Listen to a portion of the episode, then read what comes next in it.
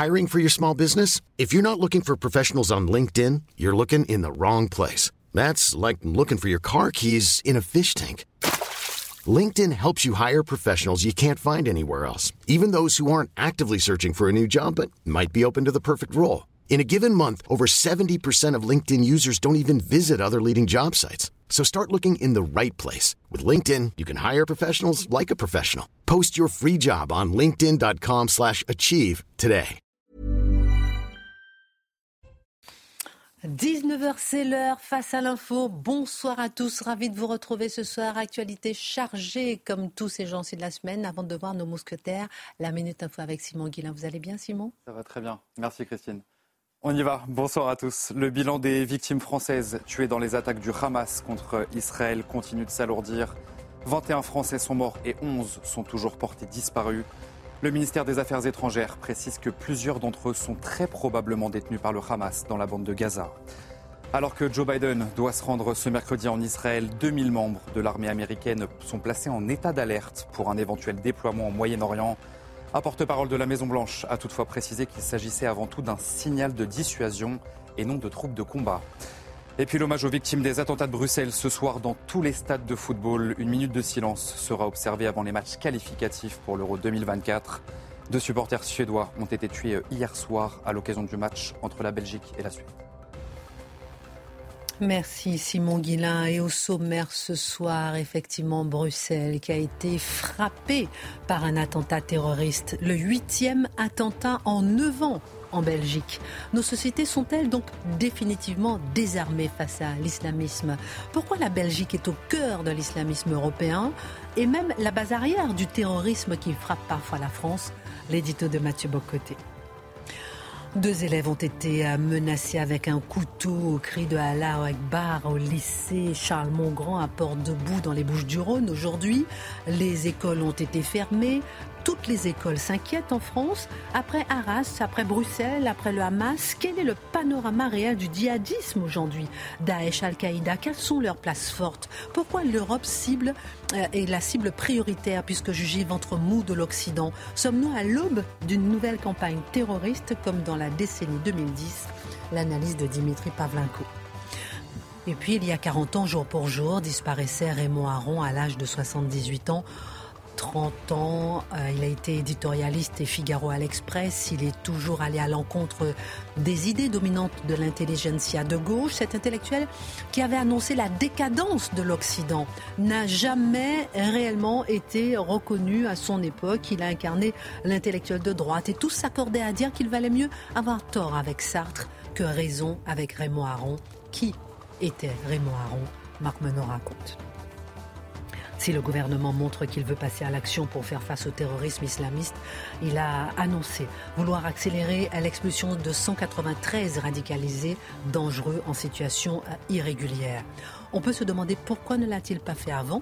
Mais on s'interrogea surtout sur la réelle faisabilité de ces expulsions de radicalisés. Comment expliquer ce changement?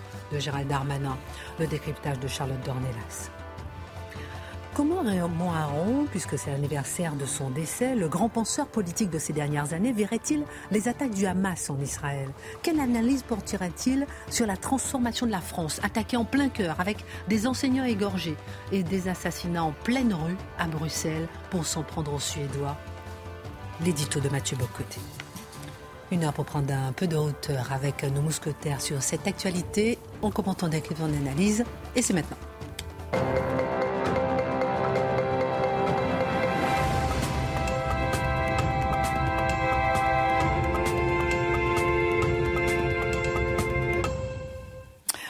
Bonsoir à tous, ravi de vous retrouver. Marc, Charlotte, Dimitri, Mathieu. La peur reste ce soir palpable à Scherbeck, quartier de Bruxelles, où le terroriste a frappé hier soir. L'islamisme frappe partout en Europe aujourd'hui, Mathieu Bocoté, mais qu'il frappe en Belgique n'est pas un hasard, car selon vous, ce pays, voisin de la France, est au cœur du dispositif islamiste en Europe, Mathieu. Oui, c'est une réalité désagréable à nommer. On ne la, nomme pas avec le, désir de stigmatiser un pays ami, évidemment, mais il faut nommer certaines réalités. Alors, quelques quelques informations sur le terroriste qui a frappé hier, parce qu'il y a quelque chose là-dedans qui nous fait terriblement penser à une actualité que nous avons connue ici depuis il y a quelques jours. Alors, c'est un Tunisien, nous le savons, 45 ans, qui avait introduit une procédure d'asile en novembre 2019, décision négative en 2020. Il disparaît ensuite, il quitte le paysage, mais ce qu'on sait, les services le suivaient. Les services s'en inquiétaient. Hmm. Je cite, il était connu des services de police pour des faits suspects, trafic d'êtres humains, séjour illégal et atteinte à la sûreté de l'État. C'est quand même, c'est pas des, petits, des, petites menaces, des petits soupçons. Alors, réaction du ministre de la Justice, Vincent Van Quickenborn, j'espère ne pas massacrer son nom. Il dit ça, c'est formidable. Oui, il nous inquiétait, mais il n'était pas question d'une menace terroriste concrète ou imminente. Fin de la phrase. Donc, on le surveillait, enfin, on s'en inquiétait. Il avait déjà fait des menaces réelles. Euh, il, était, disparu, il avait disparu dans le paysage. Mais malgré tout ça, et la question de l'atteinte à la sûreté de l'État, eh bien, ce n'était pas une menace imminente. On voit la légèreté ici de certains de nos politiques, quelquefois. Alors, une fois que c'est dit, portrait, pourquoi, la, justement, on l'évoquait, la question de la Belgique. Pourquoi la Belgique a-t-elle se présente-t-elle quelquefois, sinon comme le bastion, à tout le moins comme le laboratoire de l'islamisme en Europe, pour reprendre la formule d'Alain Destex, qui est un ancien sénateur euh, belge?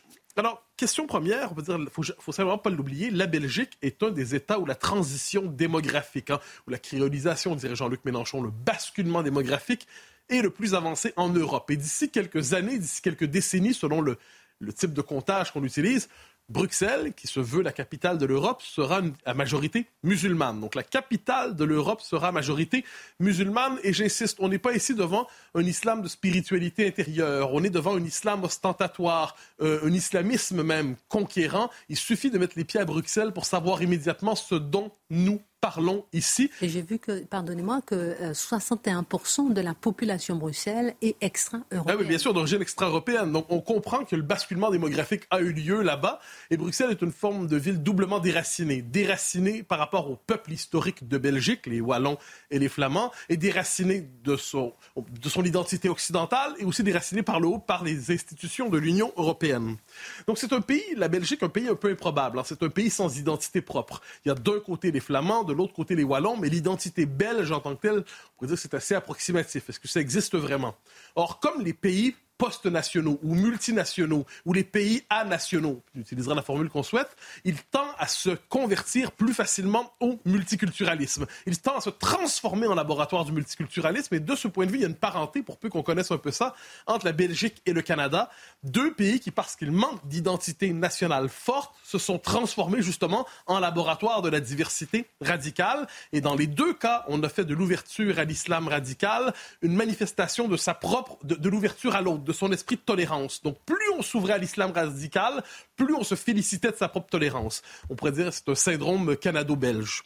Deuxième élément. Un peu français aussi. Hein, un petit peu... Euh, oui, j'entends. De ce point de vue, on pourrait dire que l'identité belge, au sens technocratique, c'est un peu le, le prototype de l'identité européiste telle qu'on la connaît aujourd'hui. Deuxièmement, et c'est une chose qui est absolument fondamentale, la Belgique est un des pays où le débat public est le plus verrouillé en Europe. Vous avez quelquefois l'impression qu'en France, le débat public est verrouillé, étouffant et tout ça. Ha, ha, ha. Déplacez-vous en Belgique, et particulièrement en Belgique francophone, où euh, ce qu'on appelait le cordon sanitaire a été théorisé et pensé comme tel fin des années 80, début 90. Le cordon sanitaire, ça prend deux formes. C'est cette idée que les partis dits d'extrême droite ne doivent pas avoir accès à aucune forme de coalition gouvernementale. Ça, c'est dans la Belgique néerlandophone et au niveau du pays. Mais en Belgique francophone, c'est l'idée que les partis dits d'extrême droite ne doivent même pas avoir accès aux médias. Ils ne doivent pas avoir. Donc, les médias publics pour lesquels des électeurs paient aussi, tous les électeurs, eh bien, les partis jugés d'extrême droite n'ont pas accès aux, ne devraient pas avoir accès aux médias. C'est quand même pas mal. La scène politique belge, on pourrait dire francophone, on s'entend, parce que le belge néerlandophone, c'est plus compliqué. Mais la scène politique belge francophone, imaginez un pays où l'homme le plus à droite dans l'espace public serait Xavier Bertrand c'est à peu près la Belgique francophone aujourd'hui. C'est un espace où le débat est verrouillé et où l'ensemble de l'énergie politique qui aurait pu être utilisée pour combattre l'islamisme a en fait été utilisée pour combattre ceux qui voulaient combattre l'islamisme. J'ajoute, parce qu'il y a une différence de culture politique, dans la Belgique néerlandophone, donc en Flandre en fait, euh, toute forme de nationalisme, j'utilise le mot pendant son sens français, était diabolisée. Euh, c'est une longue histoire de diabolisation. Et en Belgique francophone, c'est que c'est tout simplement inimaginable que cette posture de défense par rapport à l'islamisme. Donc on est dans un pays au débat public verrouillé étouffant et rencontrer quelques Belges francophones de droite, vous allez voir qu'ils se tournent normalement vers la France en se disant au moins dans ce pays on peut respirer. Donc il faut comprendre que du point de vue de la Belgique francophone, la France est un paradis de la liberté d'expression. Gardons cela à l'esprit. Et quand vous dites respirer, c'est simplement penser et réfléchir. Ben, avoir le droit de dire ce qu'on voit, tout simplement, ce qui est, peut-être pas un détail. Donc l'accès aux médias publics est bloqué. Alors tout ça pour dire que basculement démographique, complaisance pour l'islamisme, multiculturalisme agressif, débat public verrouillé et presque antidémocratique, mais vous voyez comment la Belgique se présente comme le ventre mou de l'Europe en ces matières. Vous aimez bien euh, cette formule ventre mou. Qu'est-ce que vous entendez par là? On la reprendra après avec euh, Dimitri. Alors, elle a une connotation historique, évidemment. Je dirais que dans les circonstances présentes, la Belgique, c'est l'État le plus avancé, je l'ai dit, dans l'islamisation. L'État le plus avancé dans la transition démographique. Et sachant qu'aujourd'hui, c'est le drame de l'Europe Schengen, c'est le drame de l'Europe depuis 20-30 ans, eh bien, il suffit d'entrer par quelque part en Europe et on est finalement, on a accès à l'Europe dans son ensemble. Eh la Belgique, c'est le, le pays par lequel commence l'islamisation, mais c'est aussi la porte d'entrée de l'islamisme le plus militant. Et ça, on a évidemment en tête les attentats en France en 2015 avec Molenbeek. Molenbeek, c'était la base arrière. Donc, les terroristes de, 2015, du Bataclan, plusieurs d'entre eux venaient de Molenbeek, qui était leur base arrière. Donc, c'est pas, qui était leur lieu, en fait, de, de, socialisation, mais aussi leur base arrière. Et euh, donc, il y avait cinq d'entre eux. Et plus largement, on pourrait dire, si on sort de Molenbeek, mais on pense plus largement le pays, c'est un pays où le djihadisme prospère pour trois raisons. D'abord parce que le djihadisme ou l'islam radical a besoin d'un milieu où l'islam n'est pas qu'une spiritualité personnelle, mais est une norme sociale. Il a besoin d'un milieu où cette norme sociale n'est pas fixée par l'islam dit modéré, mais par l'islam radical, par l'islamisme. Autrement dit, il faut que ce soit un pays où l'islam est défini par l'islamisme. Et en fait, il doit avoir des endroits dans ce pays où des enclaves étrangères se sont constituées. Des enclaves étrangères, il faut quand même dire les choses telles qu'elles sont, qui se vivent à la fois comme des, euh, on pourrait dire, une en sécession, une forme de partition, et aussi comme des avant-postes de l'islam global, entre guillemets, des avant-postes qui se disent, mais nous sommes ici la pointe avancée, dans leur esprit, je ne dis pas que c'est la réalité nécessairement, mais dans leur esprit d'une conquête, d'un basculement dont ils sont l'avant-poste. J'ajoute une chose qui n'est pas euh, sans intérêt, du point de vue des autorités belges elles-mêmes. Vous avez peut-être noté il y a quelques semaines, on parlait du transfert de Salah Abdeslam en France, qui, était, qui n'est pas un homme particulièrement apprécié par les gens de ce pays pour d'excellentes raisons. Et il devait faire sa, peine ici.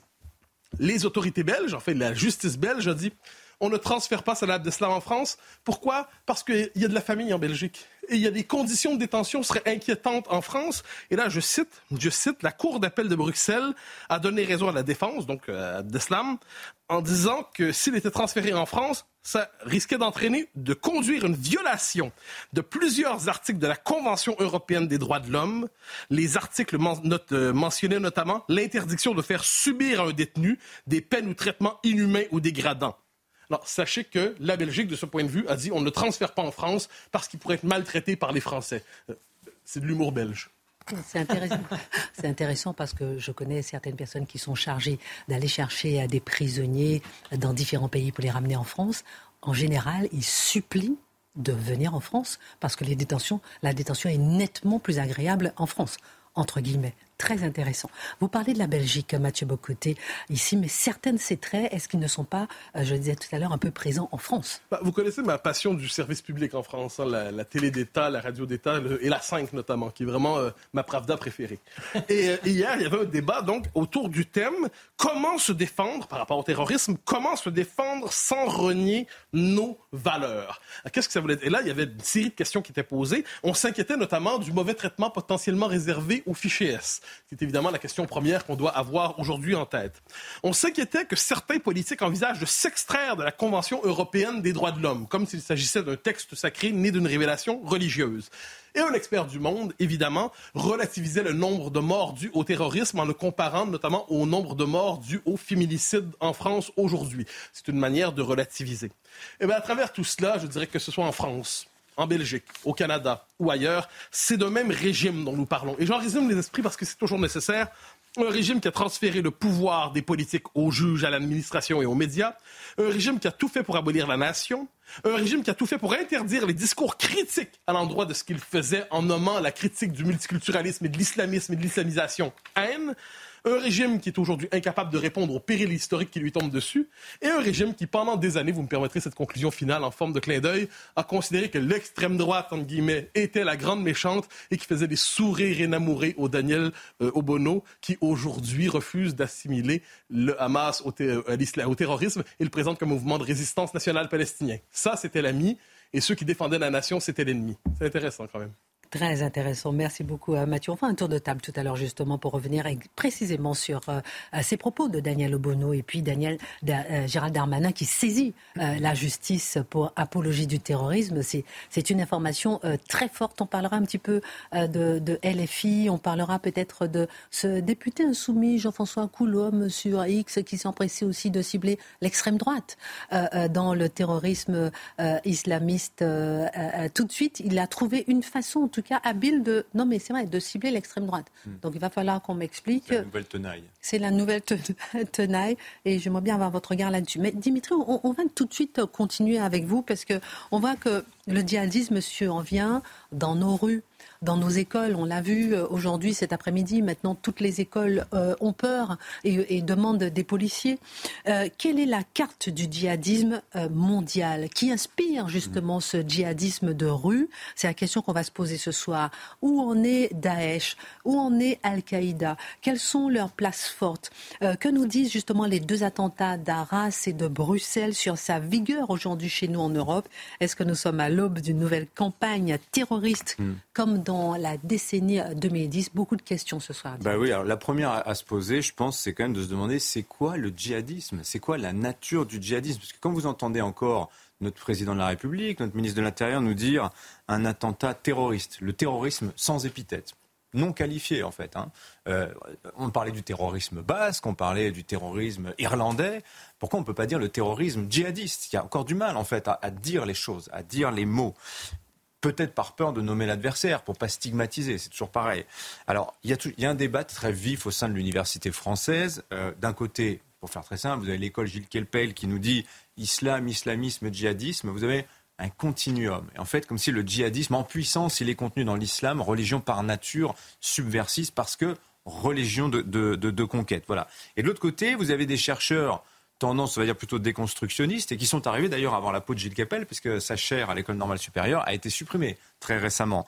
Eux ne voient pas le continuum entre l'islam et le djihadisme. Ils nous disent, finalement, le djihadisme, c'est une sorte de dérive violente, mais finalement séparée hein, du corps euh, général de, l'islam qui n'aurait rien à voir avec ce qu'est ce le djihadisme. Alors moi, face à ça, je vous citerai Boalem Sansal, qui sait de quoi il parle en la matière. Il est algérien, il a vécu le djihadisme en direct, si je puis dire. Et lui, alors il est plutôt thèse qu'Epel, et voilà ce qu'il disait dans le Figaro samedi. Je vous lis la phrase in extenso parce que je crois qu'elle dit tout.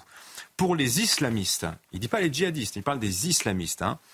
Il n'y a de civilisation qu'islamique, tout le reste, c'est le monde du péché, de l'ignorance et de la barbarie qu'il faut, par ordre d'Allah, convertir, soumettre ou détruire. Convertir, soumettre ou détruire. Vous avez vu, il y a une gradation finalement dans, dans, dans, dans le moyen finalement de parvenir à la réalisation complète du royaume d'Allah.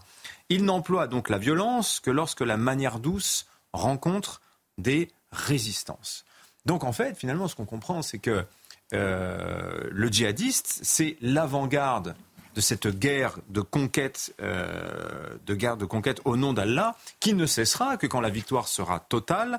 Et finalement, le djihadiste est celui qui n'a pas peur d'employer les grands moyens, que ce soit dégorger un professeur ou euh, ouvrir le feu avec une kalachnikov dans les rues euh, d'une ville comme Bruxelles. C'est ça qu'il faut comprendre. Alors, en fait, le djihadisme, c'est quoi? C'est une permanence c'est une permanence qui connaît des flux et des reflux. Ça, c'est l'expression qu'emploie par exemple le chercheur euh, Hugo Micheron. Lui dit euh, il y a des marées basses et il y a des marées hautes du djihadisme. Alors la marée haute, ça a été 2014-2018, les grands attentats en Europe, euh, la glorieuse épopée du califat en Syrie et en Irak, si je puis dire. et là, en fait, il y a eu une marée basse et la marée serait en quelque sorte en train de, de remonter et l'Europe est le réceptacle finalement de cette marée remontante parce que, comme dit encore une fois Boilem Sansal, nous sommes en Europe au carrefour de toutes les crises. Les crises de l'identité occidentale, la crise migratoire, démographique, économique, et puis le jeu des, des manœuvres russes et chinoises, etc., etc., etc. Ventre mou, disait tout à l'heure euh, Mathieu. Alors justement, ventre mou, quelles sont les causes? La faiblesse, quelles sont les causes? Bah, Alors, vous avez d'abord les grands événements géopolitiques qui expliquent cette remontée euh, djihadiste, si je puis dire. D'abord, la, le, tu as dit la euh, faiblesse, je pensais à la faiblesse de l'Europe. Hein. oui, oui, bien sûr, bien sûr. Hmm. Mais aussi, alors parlons des djihadistes, parce que hmm. c'est eux dont on n'en a plus parlé. On a cru qu'ils avaient disparu. Hmm. Voilà, on a baissé la garde, exactement comme les Israéliens, d'une certaine manière. Et, euh, le retour des talibans en Afghanistan il y a deux ans. On a vu l'humiliation américaine, mais on n'a pas vu je vous parlais de la patience des guérillas. Les talibans, c'est même pas une techno-guérilla. C'est vraiment euh, des guerriers en tongs avec des kalachnikovs et des mobilettes. Mais voyez la patience de ces gens-là. Ils ont défait, au bout de, deux décennies, la plus puissante armée du monde. Quelle leçon et quelle, euh, finalement, quelle joie pour les djihadistes du monde entier. Ça leur prouve que, le, euh, oui, nous avons les montres, ils ont le temps. Et le temps leur donne raison. Voilà. Donc déjà, il y y a quand même cet espoir nouveau qui souffle dans la mouvance djihadiste euh, depuis, depuis l'Afghanistan. Euh, on en tire une leçon de ça.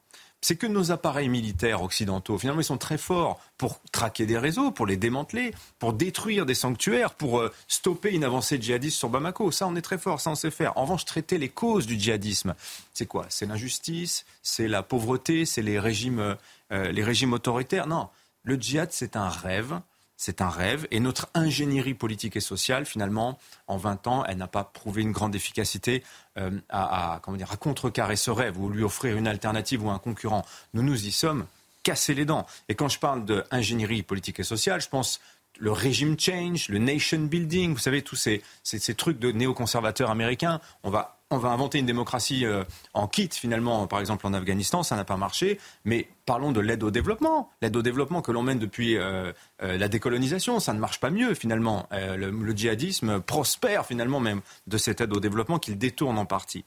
Et finalement nos militaires, regardez-les. il y a dix ans, c'est le Mali qui les appelle à la rescousse. Nos hélicoptères balayent les djihadistes. Aujourd'hui, ils en sont réduits à quoi? À former ces armées locales à des opérations de contre-terrorisme pour couper des têtes qui repoussent automatiquement. Hein, je vous parlais hier de tondre le gazon, bah, le gazon repousse inlassablement finalement. Et euh, ces mêmes euh, Maliens qui nous appelaient à la rescousse il y a dix ans, ce sont leurs militaires qui nous chassent l'année dernière. Vous voyez c'est ça un petit peu aussi. Alors, les djihadistes, dans cette équation, où est-ce qu'ils se placent? Bah, C'est qu'en fait, ils profitent de ces divisions euh, de leurs ennemis. Ils savent exploiter toutes les opportunités. Derrière les coups d'État, derrière Wagner, derrière tous ces généraux qui font tout pour se maintenir au pouvoir, il faut bien comprendre que vous avez des groupes djihadistes qui, eux, ben, ont étendu leur zone euh, d'influence. Ils n'ont plus nos forces spéciales sur le dos, ils n'ont plus nos drones qui viennent euh, les détruire depuis, euh, depuis le ciel. Et ils ont le champ libre aujourd'hui dans tout le Sahel. Et si vous regardez même la carte, vous avez des enclaves djihadistes, des zones djihadistes qui vont de la Mauritanie sur la côte atlantique jusqu'au Mozambique, de l'autre côté, sur la côte rives de l'océan Indien. Une espèce de diagonale djihadiste aujourd'hui dans toute l'Afrique. Donc voilà, il faut bien comprendre que le prochain califat, probablement qu'il sera en Afrique. Je ne vous dis pas qu'il s'étendra sur toutes ces terres géographiques, mais enfin, je veux dire, il y a une dynamique qui est extrêmement puissante. La haine anti-France favorise finalement la poussée euh, djihadiste, la désoccidentalisation, la mise en minorité de l'Occident le pousse également euh, dans, dans, le dos. Alors oui, vous avez une mouvance djihadiste qui est bipolaire, avec cet affrontement entre Al-Qaïda et Daesh. Ces gens s'entretuent, mais au final, ils se réconcilient sur notre dos. Tous veulent nous soumettre, et ça, il faut bien le comprendre. Hein. Pour revenir à la France, Dimitri, quel est l'état de la menace? Hmm. Quel effet le djihadisme a-t-il sur nous? Et est-ce que Gérald Darmanin a raison de parler d'une hmm. atmosphère de djihadisme évidente? Ça, c'est une expression intéressante. Alors, l'état de la menace, elle était fantôme. Hein. je vous disais, on a baissé la garde. On a vu qu'il suffisait de pas grand-chose. Et rappelez-vous, 2020, il suffit que Charlie Hebdo republie les caricatures, les fameuses caricatures de Mahomet, et en l'espace d'un mois, vous avez Samuel Paty et euh, Notre-Dame de, la basilique Notre-Dame de la Garde à Nice. Vous avez trois morts dans un, dans un cas, et vous avez Samuel Paty décapité euh, de l'autre quand même. Ça, ça, n'est pas rien. Euh, l'influence aussi du djihadisme, j'ai oublié de le dire, c'est que toute ce qui se passe en Afrique aujourd'hui, c'est de l'instabilité. Et cette instabilité, c'est plus de migrants sur les routes de l'Europe. Donc c'est plus d'OQTF. Donc c'est plus de tensions aussi avec les pays du Maghreb qui croient qu'en fait c'est une geste anti-musulmane finalement que nous avons à travers les, les OQTF. Donc tout ça c'est plus de djihad en, réalité. Vous voyez quand je vous dis que le djihad profite de toutes les crises. Nous en fait en France et on l'a un peu oublié. J'ai lu cette formule, je me suis dit mais c'est tellement vrai. On est dans l'ère du risque terroriste élevé permanent. Enfin, je veux dire depuis quand n'avez-pas-vous vu devant les écoles de vos enfants ou de vos petits enfants des barrières de sécurité? À quel moment il y en avait plus? J'ai l'impression, moi, de vivre ça depuis euh, presque 20 ans. Depuis 20 ans, on ne les a pas enlevés. Ah, on les a remises, on en, a remis davantage. Mais finalement, elles n'étaient jamais vraiment parties. On ne peut toujours pas se garer, garer sa voiture devant une école en France depuis plus de 20 ans. C'est ça, l'ère du terrorisme euh, permanent. Alors aujourd'hui, c'est le Hamas. Sachez que d'abord, Al-Qaïda, Daesh détestent le Hamas. Encore une fois, ces groupes s'entretuent. Mais finalement, c'est tous pour la même cause, la cause d'Allah. Hein, et la soumission totale du monde à, Allah. C'est ça qu'ils poursuivent comme, euh, comme, objectif. Et ce qui est terrifiant aussi, et pour parler de cette atmosphère, c'est que les djihadistes aujourd'hui n'ont plus tellement besoin de menaces projetées. Il y a ce risque, je vous avais dit, d'un attentat géant organisé depuis, euh, depuis l'étranger. Euh, il y en a toujours un pour se lever. Regardez là le, le c'est exactement ce qui, ce qui s'est passé. Il se lève de lui-même, il prend un couteau, il choisit une cible au hasard et c'est toujours un symbole cette cible. Dominique Bernard, c'était l'école, c'était la laïcité tant exécrée des djihadistes. Les supporters suédois qui tombent sous les, balles du tireur hier à Bruxelles, eux, bah, c'est les Corans brûlés finalement qu'ils ont payé de leur vie et leur exécution est là pour affaiblir finalement la liberté d'expression. Je vous donne affaiblir la liberté d'expression. Je vous donne le mot de la fin. Dans un instant, on va marquer une pause. On parlera de Daniel Obono, de Darmanin, Gérald Darmanin qui a saisi la justice pour apologie euh, du terrorisme. On parlera euh, aussi euh, de ce député insoumis. On, va quand même poser une petite question sur les insoumis. Qu'est-ce qui se passe en ce moment? Olivier Faure, qui veut jeter l'éponge? Raquel Garrido, qui critique Jean-Luc Mélenchon? On va quand même se poser une question entre deux chroniques si on a le temps. On marque une pause. À tout de suite. Euh, retour sur le plateau de Face à l'info. Dans un instant, on parlera de Raymond Aron, 40 ans. Euh, ça fait 40 ans qu'il a disparu. Qui est-il? On parlera avec vous. Quel regard porterait-il sur la société aujourd'hui? Euh, On en parle dans un instant. Avec Charlotte Dornelas, on s'arrêtera sur les 193 radicalisés dangereux en situation régulière. C'est intéressant parce que on veut les expulser aujourd'hui. on ne voulait pas avant c'est juste une question très basique qu'on peut se poser. Attendez, j'arrive. Je, je, vous sens impatient. Et je sais pas, je, vois l'entretien exclusif de Yannick Jadot au point qui dit la NUPES est morte. Le sénateur écologiste appelle la gauche à suspendre sans plus tarder toute relation avec LFI. Enfin, je sais pas. J'ai envie de vous entendre aussi là-dessus. On, en parle dans un instant. Revenons pour terminer sur le sujet de l'état des lieux justement du djihadisme. Mm. On a dit qu'on voit ce djihadisme de rue euh, surgir un peu euh, n'importe où. Le terrorisme peut surgir n'importe où. Mais combien sont-ils? Est-ce qu'on peut savoir? Dernier mot. Bah, écoutez, ils sont pas très nombreux. C'est ça, en fait, le grand paradoxe. C'est quand Gérald Darmanin parle d'atmosphère, on comprend ce qu'il veut dire. Euh, on a l'impression que c'est partout, en réalité. En fait, c'est partout parce que le djihadisme, c'est un sujet de sécurité, c'est devenu un sujet de société. Et on a l'impression de respirer ça en fait à longueur de journée. Et d'ailleurs, quand c'est revenu, on n'était pas tellement désaccoutumés. Mais en fait, en termes d'effectifs, si vous regardez les djihadistes, prenons un chiffre, celui sur lequel on peut vraiment se baser. C'est combien sont partis dans la décennie précédente, pendant la marée haute djihadiste des années 2010 d'Europe 6 000. 6 000. C'est pas tant que ça un tiers de France, 2000. Hein. Vous en avez 1500 aujourd'hui qui sont en prison. C'est pas forcément qui, sont partis et qui étaient revenus, mais des radicalisés, vous en avez 1500. En termes d'effectifs, vous voyez, c'est même pas une brigade de l'armée française. Donc en soi, vous voyez là. C'est 6000 de trop. Hein. Mais on est d'accord. Mais je, je, maintiens que le chiffre est quand même assez faible. Et finalement, quand vous regardez les 6000 départs, c'est seulement 8 pays européens, 8 pays, et euh, finalement un très petit nombre de villes. Alors ils sont peu nombreux, mais, mais Face à eux, en fait, on a commis une grave erreur ces 20 dernières années. On s'est trompé de guerre. Eux, ils sont dans la guerre totale. Nous, on a fait des guerres limitées. Hein, des petites guerres limitées sur, dans le temps et euh, régionales, et des guerres que l'on a au final perdues. Vous voyez, donc en fait, euh, les, chercheurs, ils parlent d'asymétrie des volontés. Hein, et finalement, la question qu'il faut se poser, c'est ont-ils plus de volonté que nous? C'est ça la vraie question, finalement. Il y a un substrat. Non, mais je laissais l'ange passer. Mais dites quand même. Non, mais il y a, un substrat qui se constitue. Hmm. C'est-à-dire qu'ils ne sont peut-être pas nombreux, mais au fur et à mesure, il y a une contagion des esprits. Il y a une mentalité qui a conquis de nombreux territoires, comme on dit, et qui fait que ces gens-là sont en rupture avec notre société et ils ne veulent plus vivre, avoir le désir de vivre ensemble. C'est l'un des propos de Raymond Aron. Et on parle de Raymond Aron dans un instant. J'aimerais qu'on fasse un tour de table sur ces trois informations. Euh, Premièrement, je le disais tout à l'heure, Yannick Jadot, euh, qui dit la NUPES est morte dans une interview au point et qui appelle euh, la gauche à suspendre sans plus tarder toute relation de travail avec la direction de LFI. J'en parle parce que c'est en relation directe avec ce qui se passe euh, justement euh, maintenant. Je prends aussi cette autre information, Gérald Darmanin qui saisit la justice pour les propos euh, de Daniel Obono pour apologie du terrorisme. Et je parle aussi de, de, Raquel Garrido qui, qui, a déclaré que Jean-Luc Mélenchon n'a fait que nuire depuis dix mois. Olivier Faure qui a annoncé vouloir suspendre la participation du PS à la NUPES. Et puis une autre remarque aussi du député insoumis Jean-François Coulombe qui agissait à l'attentat de Bruxelles hier soir et qui déclare que le terrorisme islamiste est consubstantiel à l'idéologie d'extrême droite car il partage avec elle l'obsession et la haine identitaire, et ou religieuse. Seule l'identité des victimes de leurs crimes diffère, mais toujours les peuples et les innocents subsistent. Ça fait beaucoup d'infos, mais pour une seule conclusion et une seule question, LFI est en train de mourir? Bah, c'est-à-dire que, en tout cas, ils sont euh, dans, la situation où l'opprobre est sur l'opprobre euh, général dans, de la société euh, probablement, mais même médiatique, ce qui est la première fois que ça leur arrive dans des proportions telles. Et d'ailleurs, c'est ce qui est un peu triste. non mais par rapport, je, je finis ma phrase parce qu'en effet là, si je la compile, ça a l'air bizarre.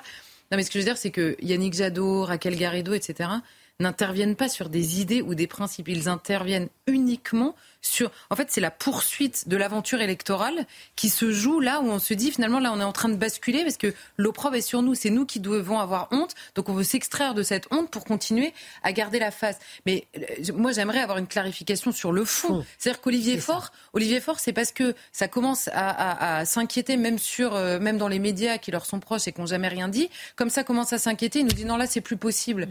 Mais, mais que pense Olivier Faure? Enfin c'est quand même une vraie question. Par ailleurs électoralement il le payera aussi puisqu'on ne sait plus ce qu'il en pense. Enfin, j'espère qu'il le paiera aussi. Électoralement, on ne sait pas ce qu'il représente. Hein. Bah, mais, euh, je prends le relais de, Charlotte. Le prix à payer en ce moment, médiatique, pour s'associer à Jean-Luc Mélenchon est tel que la gauche, qui normalement sont, finalement l'unique pouvoir de la gauche, c'est pas ses électeurs, c'est son emprise médiatique, elle se dit on est en train de perdre l'appui des autorités morales de notre temps. Et là, ils sont prêts à sacrifier Mélenchon. Et là, il y a ce paradoxe de la NUPES c'est que la NUPES ne tenait que par le charisme indéniable de Jean-Luc Mélenchon. Mais si Jean-Luc Mélenchon lui-même se disloque, la NUPES ne peut que se disloquer. Par ailleurs, le, député Coulombe, je crois, il s'appelle, oui. Non, mais ça, c'est génial. Ça, c'est du génie. C'est-à-dire que finalement. Jean-François Coulombe. Mais ça, on est vraiment devant le prix Nobel de la bêtise. Qui, qui, qui, qui voit les attentats de Bruxelles hier et qui dit que c'est l'extrême droite. L'extrême droite est partout, comme on aurait dit dans les années 30. C'est-à-dire, elle est partout. Et là, ce qui est fascinant avec ça, c'est que c'est le principe explicatif du mal. Quand quelque chose est très méchant, très, très méchant, c'est l'extrême droite. Et là, on est devant. Mais ça, c'est à ce niveau, c'est de la bêtise. Mais ça nous parle des réflexes profonds de cette gauche qui n'existe que dans la diabolisation. Euh, Marc et ensuite euh, Dimitri. Ce qui est extraordinaire, c'est qu'en réalité, il y a un rejet de Mélenchon simplement sur ce mot.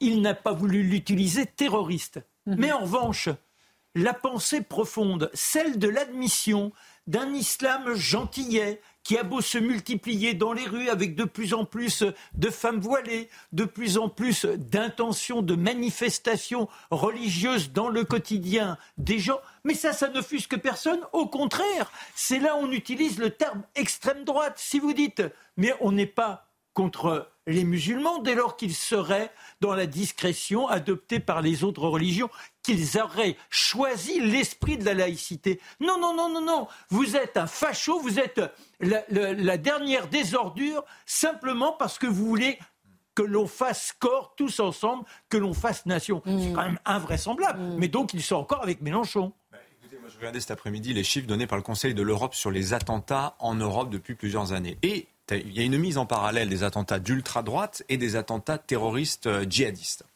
Et en fait, c'est intéressant parce que c'est exactement, pour rebondir sur ce que disait ce monsieur Coulon, on a là en fait, la charge incapacitante de notre débat public et ce qui, pourrait nous emmener vers le fond. Pourquoi? Parce que ces gens sont en train de nous expliquer que si vous dites il faut lutter contre le terrorisme et donc ça suppose de lutter contre l'immigration, ça veut dire que vous êtes d'extrême droite, donc mieux vaut ne rien faire. Voyez, c'est ce qu'on disait hier. Peut-être que le poison mortel de la Ve République, il réside là-dedans. L'impuissance est devenue la vertu en politique. Et c'est ça qui est absolument terrible et que les gens ne supportent plus. Vous allez avoir des sondages qui vont sortir, qui vont nous exploser au visage et qui vont, vous allez voir, hein, nous dire le Rassemblement national est largement en tête des intentions de vote pour les européennes. Et là, et là, la bien-pensance va nous dire, mais c'est absolument scandaleux. Chaque, les gens chaque année, c'est pareil, hein, mais bon. Mais, vous, mais mm. ça, va, ça va monter mm. très vite. Mm. Pourquoi? Parce que, parce que cette impuissance est devenue la vertu en politique. En, un mot seulement, il faudrait faire une histoire un jour. C'est une histoire vraiment à faire des raisons pour lesquelles on basculait à l'extrême droite, entre guillemets, depuis le début des années 80 jusqu'à aujourd'hui. Et on verrait finalement que l'ensemble des constats qui sont généralement admis aujourd'hui par les esprits minimalement éclairés sont ceux qui ont jalonné l'histoire de la construction médiatique de l'extrême droite. Vous allez nous parler dans un instant de Raymond Aron et de comment est-ce qu'il verrait la société aujourd'hui. Et euh, vous allez nous dire qui est Raymond Aron. C'est intéressant parce que j'ai vu dans Le Figaro qu'Éric Zemmour déclare ce que je dois à Raymond Aron. Et à l'occasion du 40e anniversaire de la mort du philosophe, le président de Reconquête invite à relire l'œuvre de l'intellectuel. Il le cite souvent, très souvent. Et il dit que cette œuvre nous appelle à la révolte, au refus de la médiocrité, et à la défense farouche de la civilisation occidentale. Qui est ce fameux Raymond Aron dont beaucoup euh, aujourd'hui... Euh, On peut commencer avec ce qui se passe le 7 octobre 1983. Il vient de se dresser dans le prétoire pour défendre un de ses amis que l'on dit infréquentable, qui s'appelle Bertrand de Touvenel. Qui est M. Bertrand de Touvenel? Ben, C'est un intellectuel qui a pris des positions, bien que se voulant plutôt de gauche à un moment donné, il n'en reste pas moins qu'il euh, se laisse porter par une dérive qui le verra adhérer au parti de celui que j'ai raconté il y a quelques semaines, Jacques Doriot. Épouvantable. En plus, dans un premier temps, il est plutôt pour les Allemands, mais ensuite, il devient un grand résistant. Et il se redore, je dirais. Il redevient un homme qui a eu une pensée peut-être chancelante, mais en revanche, quand il est confronté aux événements, il fait preuve d'une grande lucidité, d'où une palinodie, le revirement. Il tient à le défendre face à une attaque qui est menée par un, c'est quand même extraordinaire parce qu'il est d'origine juive. On va voir, euh, on l'évoquera dans une seconde. Mais Touvenel est attaqué par Zweig Sternel, qui est un historien israélien et qui dit mais c'est un pro-nazi. Ce personnage, il faut le condamner. Et Raymond Aron se présente dans le prétoire. Il se laisse aller comme s'il était dans sa chaire de professeur du Collège de France, magistral, point par point, démontrant que cet historien pratique un amalgame. C'est quoi le fascisme? On pourrait reprendre presque les propos tenus ce jour-là par Raymond Aron. C'est quelque chose de vague qui permet de condamner, de jeter l'opprobre. Il est tellement convaincant qu'il obtient, eh bien quoi? Il obtient que le tribunal ne condamne pas M. de Touvenel, mais qu'il condamne l'historien en question. D'ailleurs, il a senti qu'il était persuasif. Quand il regagne sa place à côté de lui, il un ami journaliste, il lui dit je, je crois que je suis arrivé à dire l'essentiel. Alors quand il quitte le palais de justice, que la décision est tombée, une sentence qui vaut à son ami d'être réhabilité, il est là, dans son allure, vous savez, c'est un personnage qui a un maintien incroyable d'origine bourgeoise. Il descend les marches, les journalistes sont à côté de lui, il monte dans la voiture, il euh, s'assied et il reste assis. Il vient de s'éteindre. Il avait une première alerte six ans auparavant, une embolie. Il avait eu peur de perdre sa voix. Et dans ses mémoires qu'il était en train d'écrire, l'un des derniers chapitres s'appelle Sursis. C'est-à-dire qu'il sentait que, bien qu'étant encore jeune, il meurt à 78 ans, les jours étaient comptés. Alors, d'où vient-il ben, Il y a milieu très bourgeois. On a un grand-père maternel qui est dans le tissu qui a une usine, le grand-père paternel, lui, est un grossiste. Les affaires sont tellement flamboyantes que son propre père eh bien, fait de belles études, mais comme il n'est que deuxième d'un concours et ne peut pas obtenir une place de professeur à l'université, il préfère tout abandonner et vivre des rentes de la famille. Et ça, ça permet à ses enfants de jouir d'une vie dans une sorte de dolence. C'est-à-dire que ce garçon d'une brillance intellectuelle comme on peut rarement en rencontrer, suit les traces de son frère aîné, c'est-à-dire un peu dandy. Il est là, il se laisse aller à l'école, il a de très bons résultats, c'est flamboyant mais ça ne le concerne pas directement. Il est plutôt en train de faire du vélo, de grandes randonnées, le tennis, comme son frère, en brillant, le bridge, tout ça, la décontraction. Et puis, il y a la guerre. Et cette guerre, quand on lit ses mémoires, c'est extraordinaire. L'épouvantable guerre de 14. Il n'a que 9 ans. Et avec ses parents, au moment de la déclaration, on habite Versailles, on monte dans la capitale, où les gens sont là dans une euphorie, on va bouffer du boche, on va prendre la revanche. Et lui, se sent pas du tout concerné. Il a beau entendre parler de ce qui se passe sur le front, l'horreur des tranchées, il dit j'ignorais tout de la vie. Et il va même plus loin que ça, il aura une sorte de compassion vis-à-vis des Allemands. Pourquoi une compassion? Bah Parce que le traité de Versailles ne leur est pas favorable. Hippocagne, il fait Hippocagne. Et là, il prend sa revanche. C'est-à-dire qu'il comprend qu'il lui faut conquérir les éléments qu'il a négligés dans les livres. Et là, il est eh bien, premier de sa promotion. Devant qui? Devant Jean-Paul Sartre. Ah, ah le voilà. Sartre, l'ami, le frère. Ils se fâcheront bien évidemment pour des idées politiques, mais pour autant, ils resteront l'un et l'autre dans une sorte de fraternité morale, même s'ils ne se reverront que bien des années après, après 20 ans, à se bouder, simplement pour épouser la cause des bout people en 1973 et ils rendent visite à Giscard d'Estaing pour obtenir que ces pauvres malheureux victimes de ce qui se passe au Vietnam puissent être accueillis en France. Et cet homme, au moment de, la, de 1936, il, il vote pour le Front populaire, bien qu'il estime que le Front populaire commet des erreurs sur le plan économique, mais il y a Léon Blum. Et puis, il y a la guerre de 1939. N'oublions pas qu'il a découvert l'un des premiers l'horreur de la montée du nazisme. En 1930, il se rend sur place. Et là, il est d'abord presque séduit parce qu'il voit une sorte de fraternité de la jeunesse allemande. Une jeunesse qui se place dans une sorte d'élan patriotique. Mais en 1933, il est à Berlin. À Berlin, c'est l'autodafé, la monstruosité. Et il dénonce tout cela. Sartre, qui lui succédera, n'a pas cette préscience. En 1939, il... Défendra, je dirais d'abord après la défaite qui le meurtrit, il défendra la position de Pétain qui signe l'armistice. Il dit qu'il était nécessaire de signer l'armistice. Et pour autant, il part à Londres où il rejoint le général de Gaulle, mais rapidement il sera en rupture avec le général de Gaulle, écrira dans la France libre un journal qui attaque de temps en temps de Gaulle parce qu'il trouve qu'il a des tendances à être un peu trop un homme de pouvoir, un homme de pogne. Notons que dans la philosophie, la philosophie, il dit il ne peut y avoir une grande nation que si on va tous ensemble, c'est pas vivre ensemble qui est important, c'est vouloir vivre ensemble. Et on doit avoir un substrat qui nous unisse. Eh bien, on devrait méditer cela aujourd'hui, car sinon, on ne peut pas espérer que demain, la République redevienne flamboyante ce Raymond Aron qui avait prophétisé euh, la défaite de l'Occident.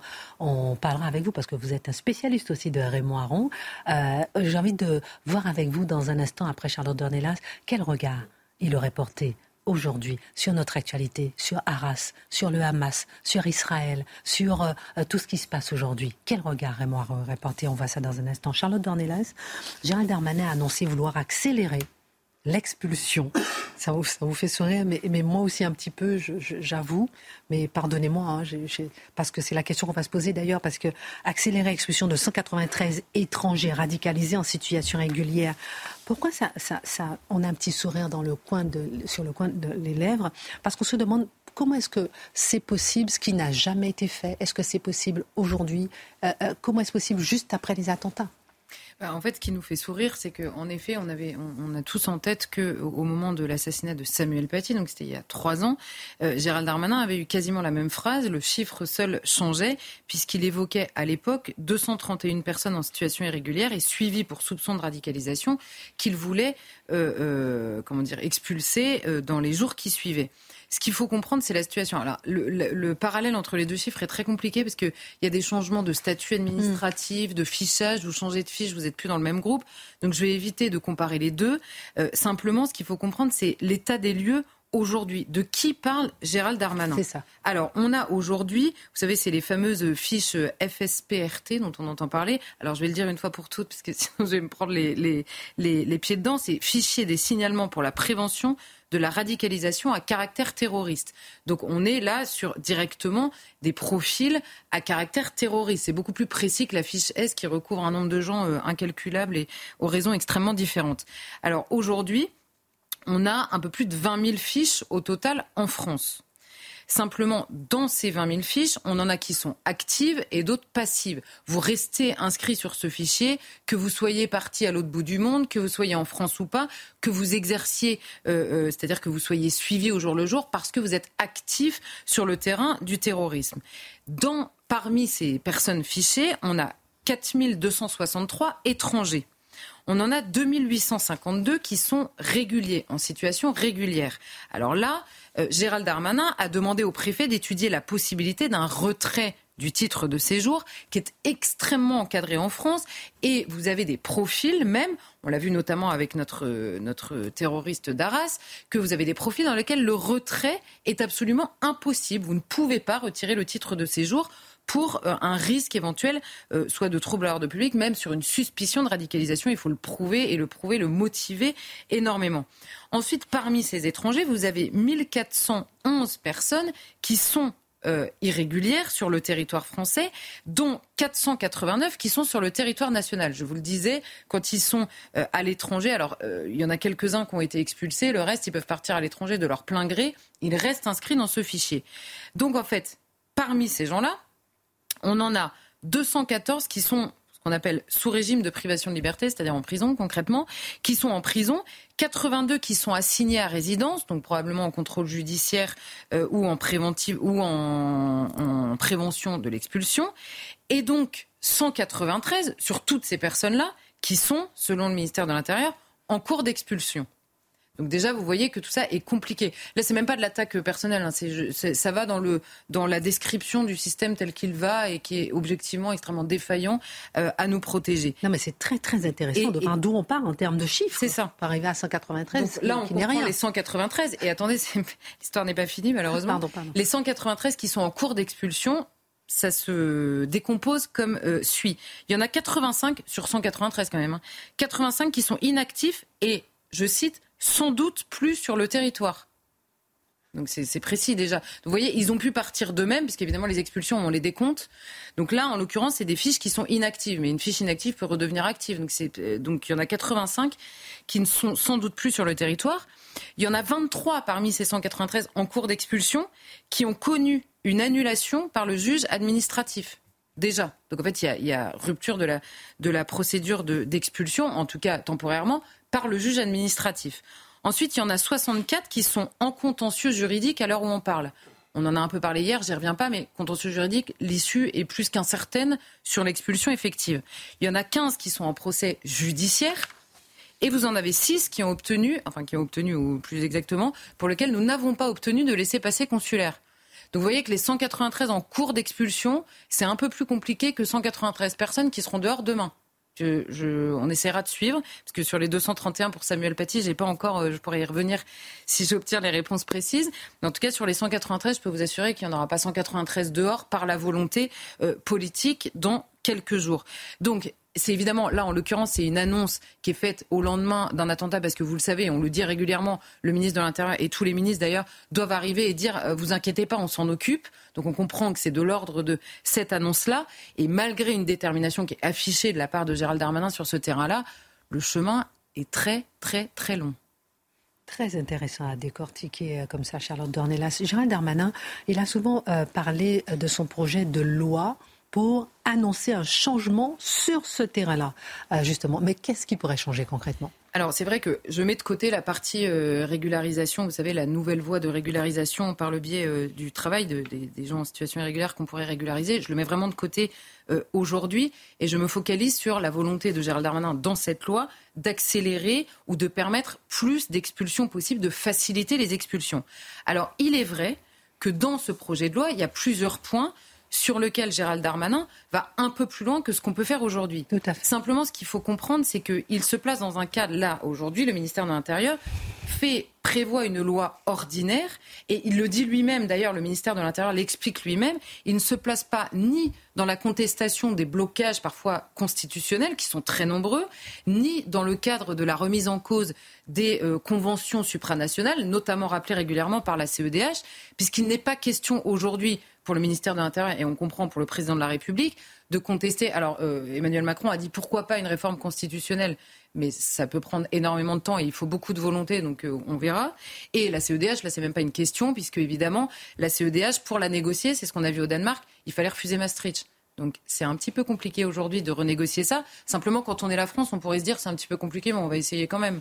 Mais en l'occurrence, ça n'est pas voulu aujourd'hui. Donc il faut comprendre que les, les, points que Gérald Darmanin va changer, qui existent en effet dans cette loi, se font dans ce cadre-là, qui est déjà très restreint par rapport à ce qui nous occupe. Pour faire rapidement quand même, alors, on découvre par le biais de cette loi ce qui ne se faisait pas avant. Et je vous assure, on continue à halluciner. Hein. Vous savez que j'ai quand même un petit peu bossé le sujet depuis quelques années. Je continue à halluciner, mais vraiment. Donc, par exemple, euh, on pourra, avec cette loi, en tout cas c'est ce que veut Gérald Darmanin, contrevenir aux réserves de droit commun dans le cas des troubles à l'ordre public. C'est-à-dire, aujourd'hui, quand vous avez une condamnation, une condamnation à plus de 5 ans ferme, on peut étudier potentiellement votre expulsion ou le retrait de votre titre de séjour à partir du moment où vous êtes condamné à 5 ans ferme euh, pour euh, le, trouble à l'ordre public. Là, Gérald Darmanin veut changer ça en disant on va pouvoir le faire à partir du moment où c'est la peine encourue. Mais on reste quand même sur une peine encourue, c'est-à-dire c'est pas simplement le trouble à l'ordre public, il faut qu'il soit 5 ans ferme et plus, ce qui est beaucoup quand même, convenons-en. Pareil, on pourra désormais mettre une obligation de quitter le territoire français, décision de préfecture, pour une seule menace grave à l'ordre public, ce qui est aujourd'hui impossible. Il faut autre chose pour prononcer une OQTF. On intègre, alors là c'est un peu plus intéressant, on intègre un principe de respect des valeurs euh, républicaines en l'occurrence, bon il faudra voir la définition, mais ce principe-là pourra permettre, pourra servir de base légale pour retirer le titre de séjour aux étrangers les plus radicaux, les plus extrémistes. Aujourd'hui, c'est impossible vous ne pouvez pas, vous êtes ministre de l'Intérieur, vous ne pouvez pas retirer un titre de séjour parce qu'il n'y a pas de base légale de définition de ces valeurs communes auxquelles il faut adhérer. Par exemple, Gérald Darmanin prend un exemple qui est très parlant. Un homme qui est, euh, que il y a un signalement par exemple d'un médecin qui dit cet homme-là ne veut pas être soigné par une femme, c'est extrêmement compliqué euh, d'abord euh, pour la France en général, pour vivre avec lui et pour s'organiser à l'hôpital. Et ben aujourd'hui le, le ministre de l'Intérieur a ce signalement-là ou la préfecture, il ne peut rien en faire, absolument rien. Donc ça, ça pourrait changer. Et voilà, il y a quelques décisions comme ça, je ne vais pas m'attarder parce que c'est un petit peu euh, fastidieux, mais il y a quelques euh, décisions et il y a les fameux recours euh, dont parlait Gérald Darmanin. Alors il dit qu'ils vont passer de 12 à 4. Plus exactement, il va regrouper les recours. En fait, les recours, moi, en tout cas, dans le projet de loi que j'ai lu, il n'y a pas de recours qui, qui, disparaissent. Simplement, en gros, on les regroupe, donc ça va faciliter le travail du juge administratif mais ça risque de pas du tout renforcer le pouvoir euh, de l'exécutif, ce qui est quand même un peu notre grande question. Et Gérald Darmanin explique tout simplement, avec une image, enfin au ministère de l'Intérieur, ils expliquent qu'il veut augmenter les situations où il peut y avoir match devant le juge. Aujourd'hui, il y a plein de situations où vous pouvez même pas passer devant le juge puisque ça n'existe pas dans la loi. Lui, il dit, je vais créer plus de situations qui peuvent passer devant le juge. On sait déjà ce qui existe avec les situations qui passent devant le juge. Hmm. Malheureusement, c'est rarement l'État qui gagne. Hmm. Euh, dernière question. Gérald Darmanin a dit qu'il assumait d'expulser euh, des Tchétchènes vers la Russie malgré la condamnation de la CEDH. Cela fait beaucoup euh, réagir les droit de l'homiste, si vous permettez l'expression, c'est assez intéressant quand même. Ah bah on a eu dans, la fameuse émission dont parlait euh, Mathieu tout à l'heure, on a une avocate pénaliste qui nous explique que c'est dramatique parce que franchement, elle a jamais vu ça, une remise en cause de l'état de droit comme ça. Alors déjà, voyez à quel point cet argument ne sert qu'à intimider. Parce que si je regarde très précisément l'état de droit, Gérald Darmanin, il contrevient pas, il est ministre de l'Intérieur. Genre parfois on aimerait qu'il le remette, euh, qu'il change les curseurs de cet état de droit, mais c'est pas ce qu'il fait. Et là, qu'est-ce qui se passe exactement? La CEDH a condamné la France pour l'expulsion de deux Tchétchènes vers la Russie. Mhm. Vous avez vu, hier, on a parlé de ce qu'était une procédure en France pour pouvoir expulser quelqu'un. Donc ces deux Tchétchènes, en l'occurrence, ils avaient passé toute la procédure en France. Simplement, le dernier recours in fine qu'ils peuvent avoir, c'est devant la CEDH. Et notre État de droit, même celui qui est défendu par les droits de l'homiste en question, l'État de droit prévoit que ce recours-là, ce recours-là, n'est pas suspensif. Donc Gérald Darmanin, quand il dit bah, on va seulement jusqu'à maintenant, tous les ministres précédents, euh, Gérald Darmanin, attendaient, donc faisaient du zèle finalement, attendaient la décision de la CEDH qui la plupart du temps nous condamnait, et donc on gardait Là, en l'occurrence, les deux Tchétchènes, mais ça peut être beaucoup d'autres gens. Donc là, en l'occurrence, Gérald Darmanin, ce qu'il fait, c'est qu'il dit, puisque c'est pas suspensif, je me sers du fait que ce soit pas suspensif, je les renvoie et derrière, on va payer une amende, ce qui est déjà lunaire, hein, excusez-moi. Parce que là, en l'occurrence, on parle de deux Tchétchènes, ça tombe bien, c'est d'actualité. Deux Tchétchènes, ce sont des gens qui confessent la volonté de nous détruire. Mais est-ce qu'on a ça bien en tête? Et donc, on est en train de se dire, oui, mais je sais pas. Alors, on a eu toute la procédure, mais je sais pas, parce que quand même, la CEDH. Mm. Bon, bah, la CEDH, déjà, on peut lui dire ce qu'on en pense. On est quand même la France, je veux dire, vis-à-vis de la CEDH, pour commencer. Et il est évident que c'est une question qui va se rajouter aux questions qui se posent aujourd'hui. Qu'est-ce qu'on fait avec cette CEDH Qu'est-ce qu'on en fait? Et comment on se comporte vis-à-vis d'elle? Et on s'est déjà posé la question, mais on se la reposera encore. Merci beaucoup, Charlotte Dornelas. Euh, c'est intéressant de voir. Euh, j'aurais aimé savoir ce que Raymond Aron aurait pensé de la situation de la France, de la défaite de l'Occident. Il a prophétisé tout ça. Vous qui êtes un spécialiste de Raymond Aron, on fête aujourd'hui, on célèbre aujourd'hui le 40e anniversaire de son décès. Qu'est-ce qu'il aurait pensé de ces massacres du Hamas, de ce qui se passe en Israël, de ce qui se passe à Arras, de ce qui s'est passé hier soir à Bruxelles? Je ne prétends pas faire parler un mort, mais ce qu'on peut faire, c'est voir de quelle manière sa pensée nous permet d'éclairer les événements. On peut dire qu'après la guerre, après 45, Raymond Aron, ça va être la grande figure. Donc, vous savez, le milieu intellectuel était hypnotisé par le communisme. Il y avait soit les communistes, soit les compagnons de route de la chose. Et Aron refuse de mettre le genou à terre devant le communisme ou les communisants, comme il les appelait, et il dit il faut accepter d'être un paria en son propre milieu pour dire la vérité telle qu'on la voit. Et il va être diabolisé pour ça. Il va être diabolisé. Mais il va dire le communisme, je refuse de le voir à partir de ses intentions proclamées, mais je vais le voir à partir de ses réalisations concrètes. Globalement, le goulag. Et il va être d'une sévérité admirable, une critique. Il va lire les textes en profondeur. Et on peut voir chez Aaron la critique la plus fine et la plus subtile et la plus forte du totalitarisme et du communisme dans la deuxième moitié du XXe siècle. Mais on connaît Aaron pour ça. On connaît moi ce que j'appelle le deuxième Aaron, le Aaron du milieu des années 70, qui s'inquiète de plus en plus de ce qu'il appelle l'Europe décadente. Hmm. Hein, la décadence, hein, un concept d'extrême droite. Non, non, il dit, je le prends au sérieux ce concept. Et qu'est-ce que ça veut dire? Je vais vous donner deux citations. Deux citations qui sont tout à fait passionnantes parce qu'il s'inquiète du ferment de décomposition qu'il y a dans les démocraties, en nos sociétés qui s'autodétruisent en croyant vénérer des principes absolus. Petite citation magnifique. Il disait de la démocratie, il disait avoir conscience que ces régimes peuvent susciter une sorte de guerre civile permanente les citoyens y devenir de purs consommateurs, les groupes de pression s'y multiplier et paralyser l'État. Il est légitime de se demander si l'épanouissement des libertés, le pluralisme des convictions, l'hédonisme individualiste ne mettent pas en péril la cohérence des sociétés et leur capacité d'action. Ça, il dit ça à la fin des années 70. C'est quand même assez exceptionnel. Est-ce que ça ne s'applique pas à bien des égards aujourd'hui? J'ajoute qu'Aaron, c'est un libéral, donc il est soucieux de l'état de droit, comme on dirait aujourd'hui. Mais c'est un patriote, un véritable patriote qui sait qu'un pays sans identité nationale forte, c'est un pays appelé à se décomposer. Puis il revient dans, sa position dans les années 30. C'est très intéressant. Ça m'avait marqué. Aaron, moi, je l'ai dit depuis mes 16 ans. C'est une déclaration qui m'a toujours marqué chez lui. Il revient sur les années 30, puis il voit le monde en péril dans lequel il se trouve, les démocraties impuissantes devant le totalitarisme.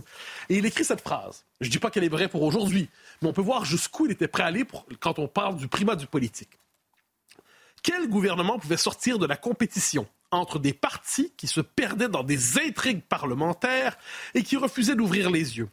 Baisse de la natalité, baisse de la production, effondrement de la volonté nationale, il m'est arrivé par instant de penser, peut-être de dire tout haut, S'il faut un régime autoritaire pour sauver la France, soit, acceptons-le tout en le détestant. Fin de la citation. Alors on comprend, il ne s'agit pas ici de faire l'éloge du totalitarisme, ou encore euh, de l'autoritarisme, pardonnez-moi. Mais il s'agit simplement de constater une chose. Aron savait que les démocraties portent en elles une capacité d'autodestruction. Il disait il faut, de ce point de vue, assurer, c'est presque une phrase générale de Gaulle, on pourrait dire, le primat de la France, ensuite de l'État et le politique, et ensuite viendront les juges et le droit. Et ça, c'est probablement l'échelle des valeurs qui s'est effondrée depuis quelques années.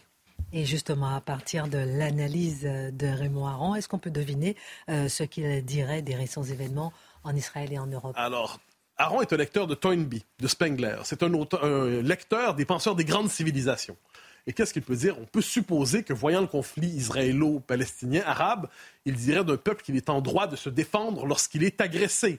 Et il serait probablement intransigeant envers tous les pacifistes qui expliquent que la seule chose qu'on doit faire contre l'ennemi qui décide d'égorger des enfants, on ne doit offrir que des colombes et des prières et des minutes de silence. Hein, Aaron était très sévère envers les pacifistes. Quand, je crois c'est Bertrand Russell qui disait il a rien de... La, guerre est le plus grand mal qui peut frapper un peuple. Il dit non, un peuple soumis peut connaître un plus grand mal qu'un peuple en guerre. Hein. Il savait ce que voulait dire la soumission. Plus largement, euh, il savait, il savait qu'il fallait mener une lutte soit compromis au communisme à l'époque, mais il disait qu'il faut le connaître, le communisme, pour le combattre. Eh bien, je pense qu'aujourd'hui, par rapport à l'islamisme qui frappe nos sociétés, il dirait qu'il faut connaître l'ennemi dont nous parlons. On ne peut pas se contenter d'en avoir une lecture superficielle. Il faut savoir ce dont nous parlons pour être capable de le combattre véritablement. Il, aussi, il savait aussi, dis-je, qu'une situation exceptionnelle exige quelquefois des pouvoirs exceptionnels. Et rappelez-vous ce qu'il disait de la quatrième République. On en parle depuis beaucoup, beaucoup ces jours-ci.